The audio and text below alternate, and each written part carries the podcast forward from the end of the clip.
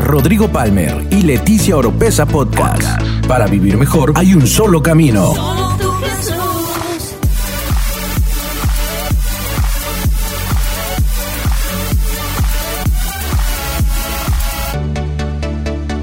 Escucha todas las semanas la clave para tener una mejor vida. Una mejor vida. Quiero hablarle un mensaje que el Señor puso en mi corazón hace unas semanas, eh, que igual es producto de, pues, de la vida diaria y de la experiencia con el Señor. Y quiero ir al versículo, quizás el versículo más famoso o el más conocido en la Biblia. ¿Alguien podrá deducir cuál es? Según ustedes, ¿cuál es el versículo más famoso de la Biblia? Escuché Juan 3:16 de casualidad. ¿Cuántos dicen Juan 3:16? Ok, perfecto. Un aplauso a todos los que dijeron Juan 3:16. Según la estadística, por ahí dicen que no solamente es el, versículo más conocido, sino que es el versículo más leído. Entonces, Juan 3:16 en la Biblia dice de la siguiente manera. ¿Me ayudan a decirlo? ¿Se lo saben ustedes de memoria? A ver, dice, porque de tal manera amó Dios al mundo. Ah, vamos a hacer una pausa, una pausa, porque ahí gramáticamente tiene una coma. Dice, porque de tal manera amó Dios al mundo que dio o ha dado a su Hijo unigénito. Y ahora viene una razón, un porqué, una consecuencia. Dice, para que todo aquel que en Él crea no se pierda, sino que tenga vida eterna. Ok, lo hemos leído, lo sabemos, quizá a lo mejor solo lo podríamos utilizar para hacer un llamado a los pies de Cristo, pero este versículo es mucho más que solamente evangelístico. De hecho, aquí Dios establece un principio muy claro en nuestras vidas. Y hay preguntas que nos formulamos y decimos, bueno, leo eso ahí, digo, si Dios me ama tanto, ¿por qué no tengo lo que, lo que yo necesito tener? Si Dios me quiere tanto como dice la Biblia, ¿por qué no se han resuelto mis problemas? Si Dios me ama tanto que hasta dio a su hijo, ¿por qué me está pasando lo que me está pasando? No, y luego nos subimos de nivel. Y decimos, si Dios amó tanto al mundo y ama tanto al mundo, ¿por qué se están muriendo los niños en África? Si Dios ama tanto al mundo, ¿por qué hay tanta maldad en el mundo? Y si usted se ha hecho esa pregunta, hoy quiero enseñarle algo muy importante. Una cosa es el amor de Dios y otra cosa son las bendiciones de Dios. Y son dos áreas muy, pero muy diferentes. Y se lo voy a poner de esta manera. En mi caminar con Dios, yo descubrí la gran diferencia entre el amor de Dios y las bendiciones de Dios. Y esto tiene mucho que ver con este momento que vamos a tener. Porque déjeme decirle algo de parte del Señor. Su amor o el amor de Dios es incondicional. Pero las bendiciones de Dios son condicionales. Si vemos una vez más Juan capítulo 3, verso 16, dice, porque de tal manera amó Dios al mundo que ha dado su Hijo ingenito para que todo aquel, ahí viene la condición, que en Él crea.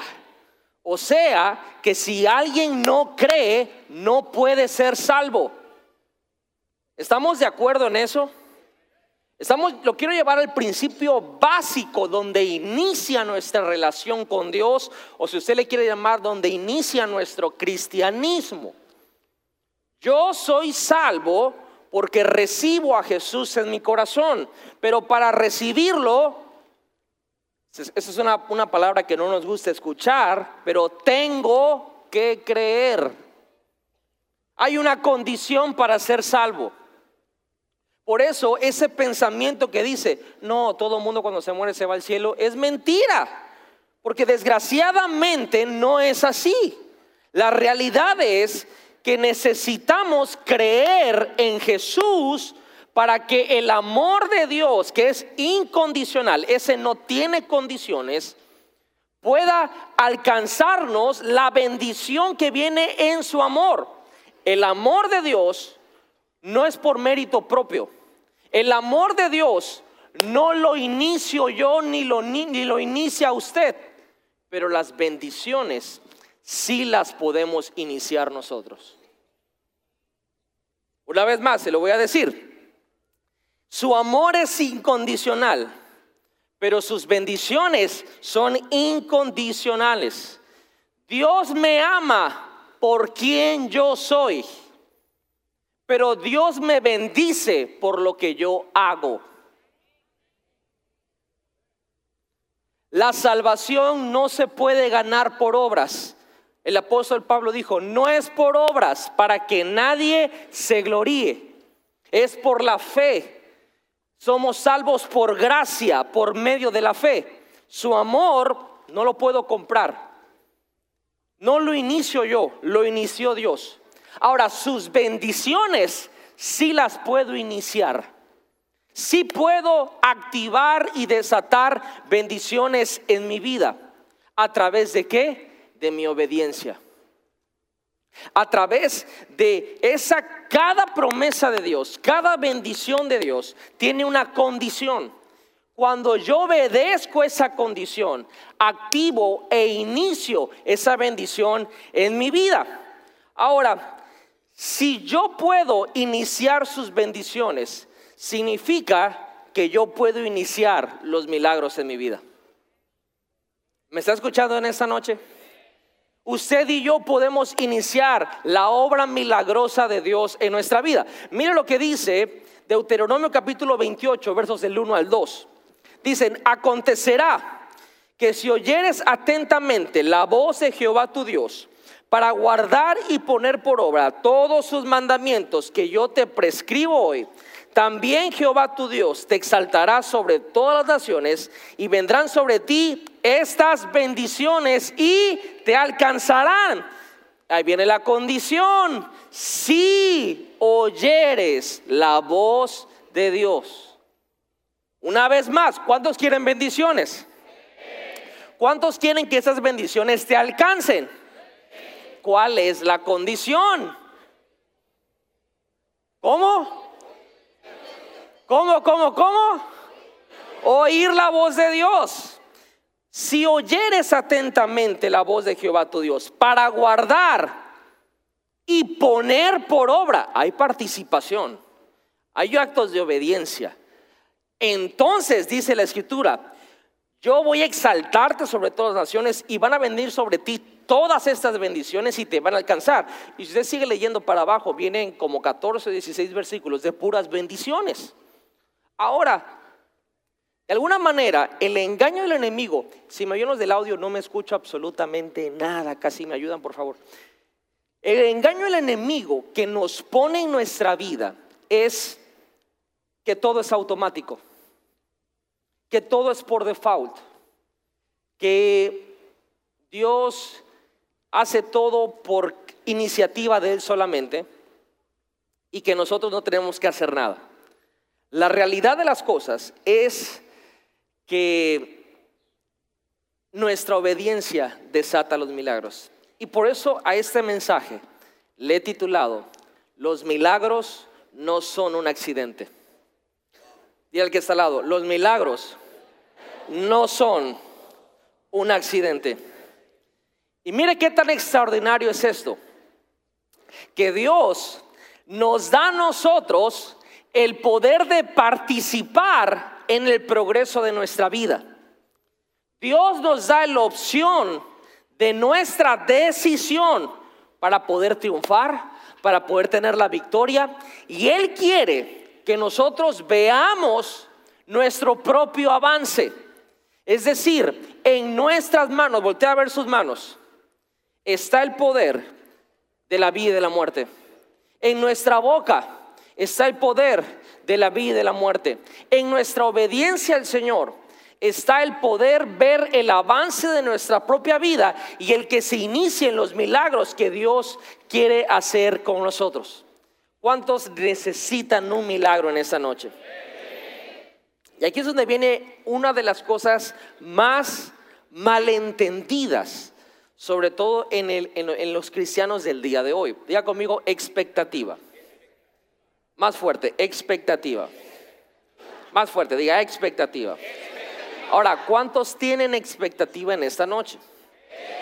¿Cuántos están esperando algo de parte de Dios? Ahora, este concepto ha sido mal empleado, mal entendido, mal ejecutado por la iglesia de Jesucristo.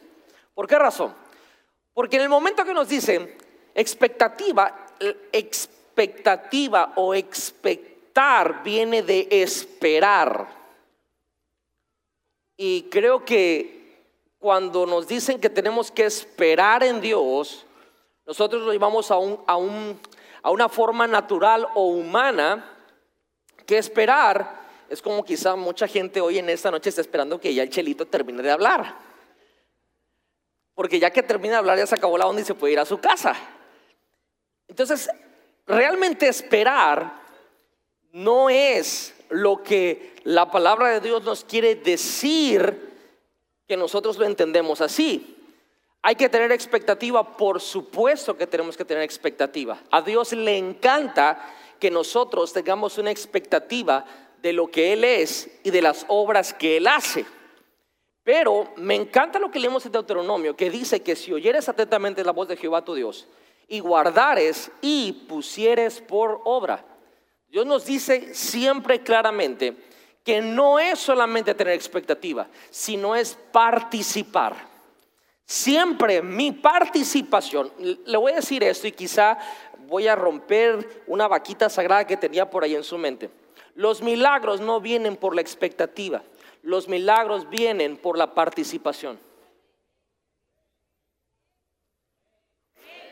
Una vez más, los milagros no vienen por la expectativa, los milagros vienen por la participación. ¿De dónde saqué esto? ¿De dónde me lo imaginé? No me lo imaginé. La Biblia dice en 2 de Pedro capítulo 1, verso 4, dice, por medio de las cuales nos ha dado preciosas y grandísimas promesas. Diga conmigo, yo tengo preciosas y grandísimas promesas.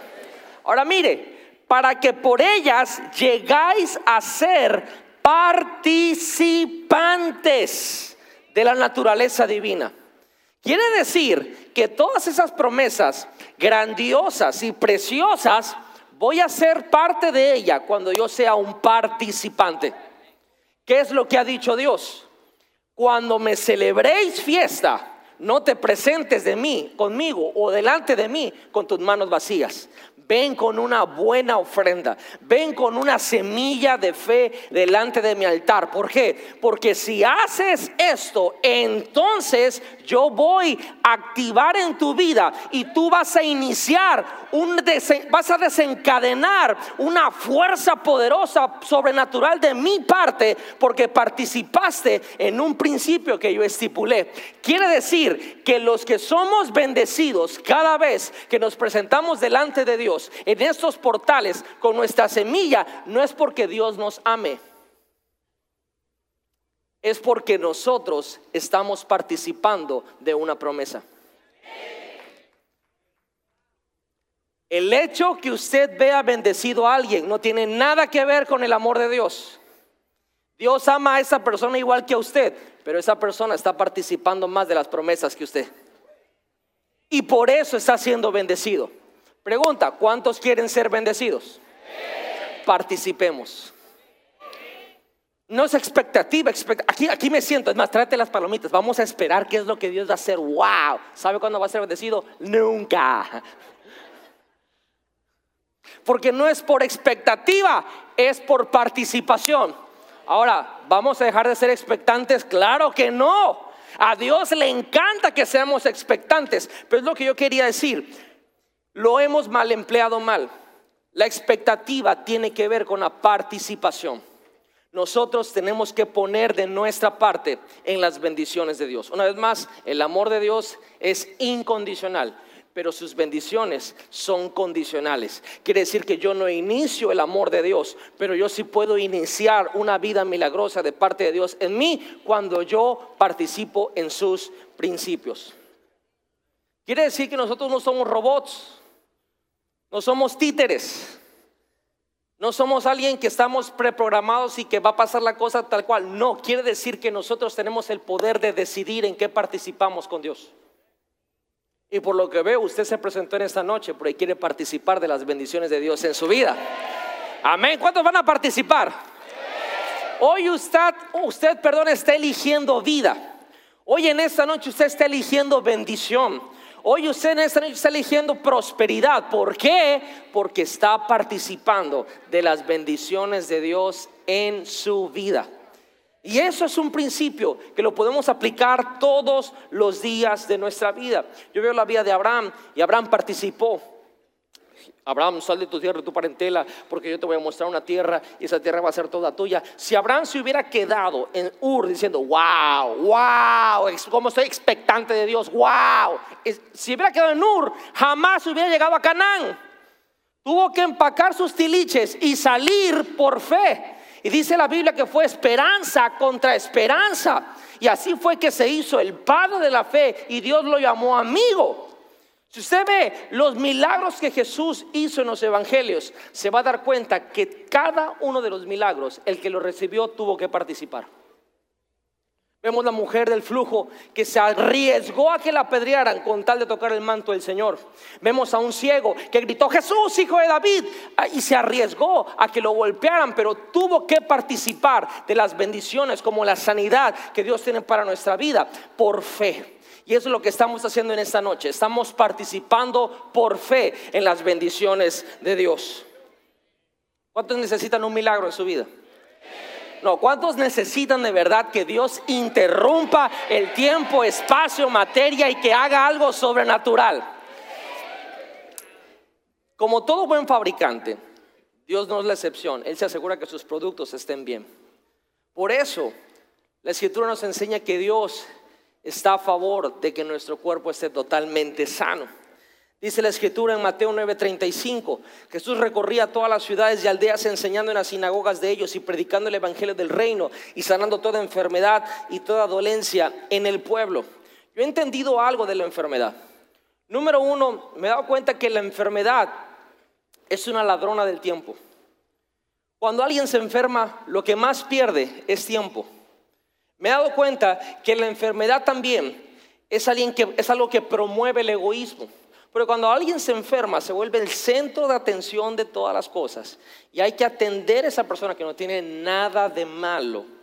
Pero muchas personas no quieren ser sanadas. El otro día pasó, no me acuerdo quién de los, eh, de los pastores me comentó, vino una persona con una silla de ruedas. Le oraron. La señora se levantó de la silla de ruedas. Todo el mundo, wow, que empezó, gloria a Dios, y empezaron a alabar al Señor.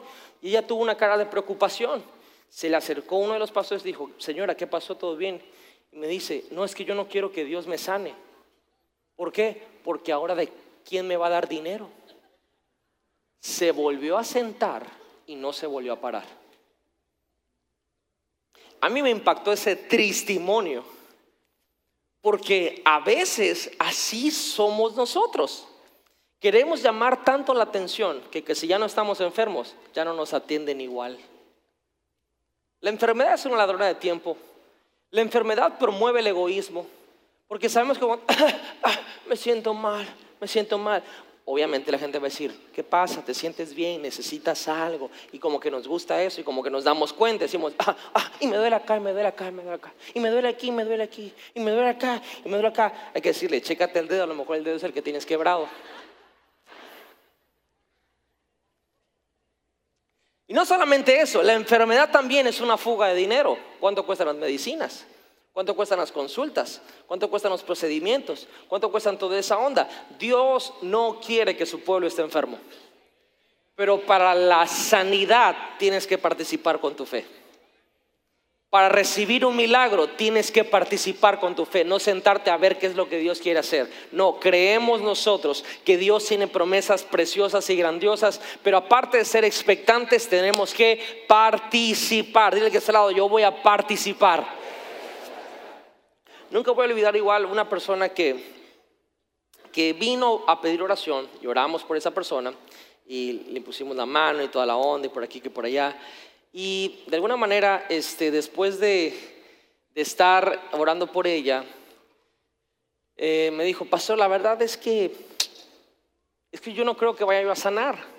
Le dije, no, hermana, ¿cómo no? Claro que sí, Dios la quiere sanar.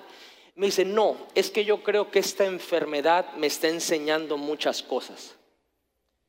Y ahí sí, ya como que se me cruzaron los cables y le dije, mira, hermanita preciosa, no le doy dos cachetadas guajoloteras porque me meto en un problema. Pero la enfermedad hasta el día de hoy no es maestra de nadie. El único maestro que tenemos se llama Espíritu Santo. Es el que nos instruye a toda verdad, el que nos redarguye de pecado, el que nos lleva a toda justicia. Así que la enfermedad no es su maestro. Si usted tiene alguna enfermedad, eso no le está enseñando nada. El único que le puede enseñar es el Espíritu Santo. Amén. Amén. Ahora, Dios también quiere prosperar a su pueblo. ¿Cuántos quieren ser prosperados? Yo me he dado cuenta que en, esta, en este rubro de la prosperidad o de la generosidad de Dios, como que igual malentendemos el concepto que es Dios el que hace todo. Y cuando digo que Dios hace todo, por supuesto que Él es el que obra el milagro. Pero para que Dios obre el milagro, nosotros tenemos que participar con sus principios. ¿Qué es, si le puedo definir personalmente, una prosperidad en nuestra vida? Para mí la prosperidad es tener la suficiente provisión de parte de Dios para cumplir su voluntad en nuestra vida. Cuando yo tengo más que suficiente de parte de Dios para cumplir su voluntad en mi vida, soy próspero. La Biblia dice en tercera de Juan, amado, yo deseo, que, yo deseo que seas prosperado en todas las cosas, así como prospera tu alma. Pero hay un verso todavía más poderoso en la escritura en Filipenses 4:19 que dice, mi Dios pues suplirá todo lo que os falte conforme a sus riquezas en gloria. Quiere decir que Dios puede usar cualquier método. Dios puede usar un burro para hablarte. Si no, mire, ahorita lo está pasando. Dios puede usar lo que sea en nuestra vida para obrar un milagro, pero Él siempre es la fuente. Dios siempre va a ser la fuente, la fuente que va a obrar esa, esa cosa sobrenatural que tiene que pasar en nuestra vida. Deuteronomio 8, 18 dice lo siguiente, sino acuérdate de Jehová tu Dios, porque Él te da el poder para hacer las riquezas. Dios no te da riquezas, Dios nos da el poder para hacer las riquezas. Quiere decir que tú no te sientas expectante a comer palomitas a ver cuándo te vuelves millonario. Dios te da el poder y la habilidad para hacer negocios, hacer transacciones, hacer business. Y Él te da ese poder, esa habilidad para poder hacer, ya conmigo, hacer las riquezas. Por eso hoy quiero añadir a este concepto de expectativa, la participación. Porque podemos esperar toda la vida y no va a pasar nada. Pero si participamos, si participamos con Dios en sus principios, le aseguro que entonces nosotros vamos, no solamente las bendiciones las vamos a recibir, sino nos van a perseguir y nos van a alcanzar. ¿Sabe por qué la, bendición persigue a alguien? Porque esa persona está en movimiento. La bendición no persigue a alguien que no está en movimiento. Si yo estoy participando, eso me persigue y me alcanza. Eso sí le puedo asegurar, las bendiciones son más rápidas que cualquier otra cosa. Puede tomar segundos. Yo he visto personas que como ayer ah, platicaban el discipulado, he visto personas que hemos pensado, doy o no doy, doy o no doy, y bueno, y nos decidimos. Tan pronto la estamos poniendo, viene y Dios viene, le habló a alguien antes que nos salvara a nosotros. Y solamente estaba esperando nuestra participación para que esa persona viniera y también hiciera lo que tenía que hacer. Y le aseguro que Dios le está hablando a otra persona y se desencadena una reacción impresionante y sobrenatural a aquellos que participamos con las bendiciones de Dios. Por eso en esta noche usted tiene que entender que venimos a participar de una bendición extraordinaria. Hay un portal espiritual en el mundo de los cielos que se está abriendo y los milagros no son accidentes. Los milagros nosotros los podemos iniciar. Nosotros tenemos que entender que Dios no es un Dios temperamental, que Él bendice si se levantó de buenas, si anda alegre ese día. No, las bendiciones no tienen que ver con su amor, tienen que ver con nuestra obediencia y nuestra participación. Así que en esta noche vamos a participar y vamos a presentarnos delante de Dios y vamos a traer nuestras semillas de fe y vamos a decirle al Señor, no solamente sé que me amas, sino también yo voy a participar. Voy a participar. Si el grupo de alabanza puede subir, si son tan amables, voy a participar de sus bendiciones, de sus promesas. Y si usted no sabe ni de qué estamos hablando, hoy estamos celebrando la fiesta de tabernáculos a nuestro Dios. Y cada fiesta en esta casa nosotros venimos delante del Señor y nos presentamos con una semilla de fe financiera. Lo mejor que podamos ser delante del Señor. Y lo ponemos delante de su altar participamos de este principio bíblico y creemos firmemente que Dios comienza a hacer de su parte lo, lo que solamente Él puede hacer. Y es desatar bendiciones hasta que sobreabunden. Si usted en esta noche no sabía nada de esto o no se había enterado y hoy usted quiere ser participante de esto, levante su mano si necesita un sobre de promesas de fe para que se lo haga llegar a uno de sus La gran mayoría, me atrevo a decir, espero en el nombre de Jesús que el 95, 98% de todo auditorio ya tiene lista su promesa de fe. Levante su promesa de fe ahí. A ver, hágala así, arriba. Ok, qué gusto me da ver que sí, el, si no es que casi todos. Ahora, eh, ¿está por aquí Rodri, vale? ¿Pueden pasar tantito?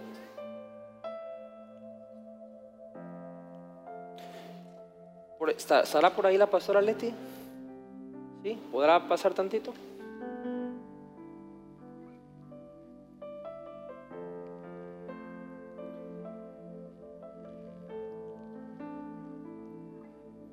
Nada más les quiero presumir a mi familia. Eh, cada vez que viene una fiesta de Dios, nosotros lo platicamos en casa. Mi esposa siempre está al pendiente de que presentemos una buena semilla siempre, pero las bendiciones de Dios sí obviamente bendicen a nuestra familia. Yo me presento como, como la cabeza del hogar y presento una, una semilla familiar también y personal también, pero eso no quita que mi esposa se presente delante de Dios como Leti a darle su semilla de fe. Y eso no quita que mi hijo y mi hija también ellos se presentan con su semilla. Si yo me presento solo como la cabeza del hogar, Dios me va a bendecir a mí y bendeciéndome a mí, pues yo ahí les paso el fax. Pero ¿qué tal si yo soy bendecido y ella es bendecida y él es bendecido y ella es bendecida? Podríamos decir que nuestra familia es bendecida. Por eso yo quiero animar a los padres de familia que animen siempre a sus hijos, como lo hacemos Leti y yo, a que nunca se presenten delante de Dios con las manos vacías. Mi esposa, aunque ella sabe que yo siempre voy a presentar una semilla, ella nunca se queda, ah, yo espero que mi esposo, no, ella siempre tiene la iniciativa y la participación de presentarse delante de Dios, ella, con una semilla de fe. Por eso yo quiero animarle que no haya una sola persona que no se presente a Dios con las manos vacías. Jóvenes, las bendiciones que vienen a tu papá son de tu papá. ¿Puedes comer de esas bendiciones? Sí puedes ¿cómo decirlo?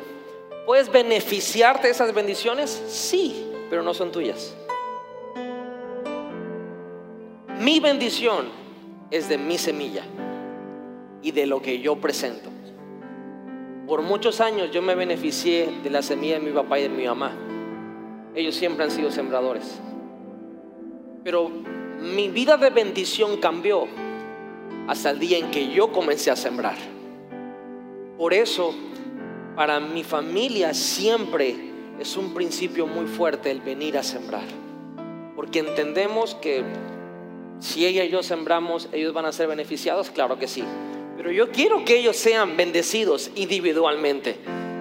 Quiero que ellos reciban bendiciones individualmente porque se presentaron delante de Dios ellos. Ahora, y juntos como familia, que venga semilla por todos lados. Oiga, ahora yo me voy a beneficiar de las bendiciones de ellos también. Digo, es que hay que ser inteligentes.